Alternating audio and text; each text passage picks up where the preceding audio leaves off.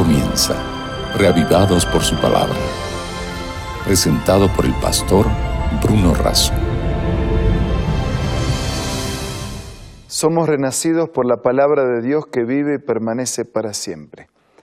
Esa motivación nos convoca todos los días para estudiar, para meditar y reflexionar en los distintos capítulos de la Biblia de manera sucesiva. Hoy nos concentramos en el capítulo 22 del segundo libro de Crónicas, pero antes pidamos la bendición de Dios. Padre nuestro que estás en los cielos, al pensar en tu palabra, pensamos en las necesidades que tenemos y te rogamos puedan ser suplidas en la lectura, en la reflexión y en la puesta en práctica de las lecciones espirituales presentes en este capítulo. Te pedimos y agradecemos todo en el nombre de Jesús. Amén. El capítulo 22 de Segunda de Crónicas nos presenta el reinado de Ocosías de Judá. Eh, dicen los primeros pasajes que Ocosías, hijo de Jorán, llegó a ser el rey de Judá. Dice versículo 3 que él anduvo en los caminos de la casa de Acab, pues su madre la aconsejaba a que actuara impíamente. O sea, andar en los caminos de Acab era andar en caminos de idolatría, ¿no? de independencia de Dios. Y siguió los malos consejos que recibió de su madre. Por eso el versículo 4 resume y expresa, hizo lo malo ante los ojos de Dios, como la casa de Acab, porque después de la muerte de su padre ellos le aconsejaron para perdición. El versículo 5 repite, y él anduvo en los consejos de ellos y fue a la guerra con Jorán, hijo de Acab, rey de Israel. O sea, siguió malos consejos de la madre, del padre, de una familia que había desestimado a Dios, que había puesto a los dioses en su lugar. Y él anduvo en esos malos caminos. Desde versículo 7 en adelante nos encontramos con el triste incidente que Ocosías fue destruido al visitar a Jorán. Tan pronto llegó, salió con Jorán contra Jehú, hijo de Ninsi, el cual Dios había ungido para que terminara con la familia de Acab.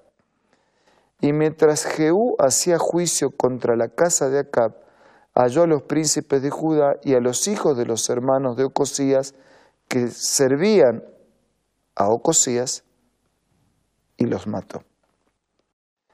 Infelizmente, la última parte del versículo 9 dice que es hijo de Josafat quien de todo su corazón buscó a Jehová y la casa de Ocosías no tenía fuerzas para retener el reino.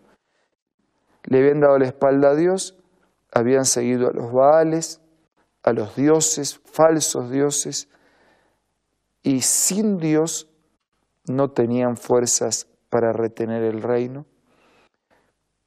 Por eso, desde el versículo 10 en adelante, dice que aparece en la escena Atalía, que es la madre de Ocosías, cuando vio que su hijo había muerto, se levantó y exterminó a toda la descendencia real de la casa de Judá.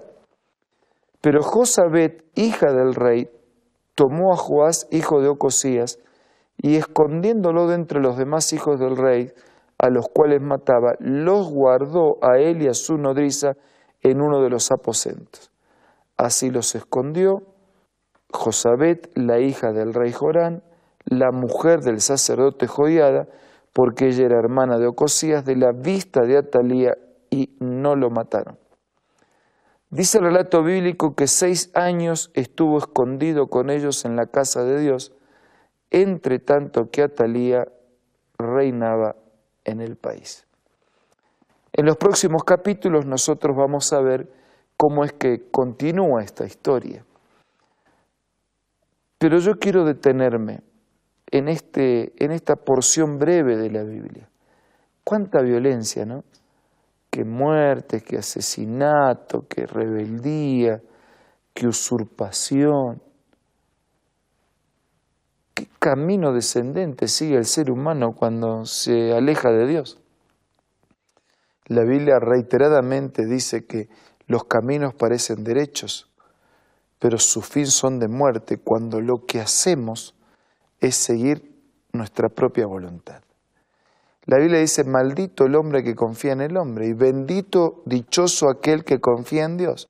Nos encontramos aquí con una familia, nos encontramos con eh, un grupo de personas, con un reinado, donde la desconfianza hacia Dios, el rechazo de Dios, el reemplazo de Dios por ídolos inexistentes, termina provocando división, violencia, destrucción y tanta maldad al extremo de la misma muerte. Ahora, ustedes, si vienen siguiendo nuestro programa, tienen que haberme escuchado más, más de una vez este planteo, ¿no? que entre el verdadero Dios y los falsos dioses hubo momentos en que ellos dejaban al verdadero Dios, seguían a falsos dioses y después violencia, maldad, destrucción, muerte, resultado final. Yo contesto varias veces, o sea, la historia se repite más de una vez. Pero yo propongo hacerme esta pregunta. ¿Por qué será que después de todas las bendiciones que Dios les había dado, en lugar de quedarse permanentemente con Dios, ellos se iban con los dioses, con los falsos dioses? ¿Por qué será? tal vez hay una respuesta. Como los falsos dioses no tienen vida, no existen, no intervienen en tu vida, no, no, no, no tienen un mensaje, no, no tienen un concepto, no tienen una, una doctrina, no tienen una imposición. Eh, los falsos dioses es fácil de manejar, porque finalmente son ídolos, es decir, yo soy el Dios de esos falsos dioses, porque ellos no tienen nada para decirme, no tienen nada para conducirme, no tienen nada para orientarme, tampoco tienen nada para bendecirme. En cambio, con el verdadero Dios es distinto, porque si bien me bendice, si bien es poderoso, si bien me ayuda, también me orienta, también me guía, también me dirige, también tiene algo para decirme. Y de hecho tiene una línea, un estilo, una conducta de vida que traza para mí. Entonces, yo creo que a veces preferían a los ídolos porque a los ídolos no se les rinde cuenta como a Dios. Yo hago lo que quiero, pero frente a Dios yo tengo que someterme, tengo que humillarme, tengo que aceptar hacer su voluntad. Claro, también después recibo las bendiciones por esa elección, pero la gente no quiere pagar el precio. La gente quiere el resultado sin pagar el precio. Quiere el fruto sin trabajar el terreno. Me parece que por esto ellos, aunque habían probado varias veces del amor, del poder y de la gracia de Dios, terminaban optando por ídolos, por dioses que ellos manejaban porque no aceptaban ser manejados por Dios. ¿Cómo es en tu caso? ¿Estás listo para aceptar que Dios sea el Señor en tu vida, decir, que mande, que gobierne, que dirija, que llegue con su palabra, que imponga su respeto, su autoridad, su adoración? ¿Estás listo? Parece que no, yo soy libre, yo hago... No, no. Ellos también, cuando eligieron la libertad, terminaron esclavos, destruidos y muertos, porque esa es una falsa libertad. Pero si usted elige someterse a Dios, está eligiendo la verdadera libertad, la que les conduce a la vida, porque Jesús vino para que tengamos vida y vida en abundancia. ¿Cuál es tu elección? Elige bien. Dile a Dios ahora lo que necesitas.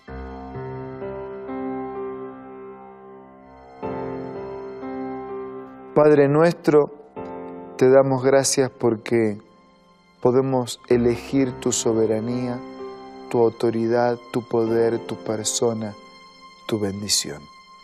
Queremos que nos dirijas, queremos hacer tu voluntad, queremos recibir la plenitud de tu vida en nuestra vida. Bendice a todos nuestros amigos y hermanos y ayúdanos a transitar las horas y las actividades de este día siendo dirigidos por ti. Te pido y te agradezco todo en el nombre de Jesús. Amén.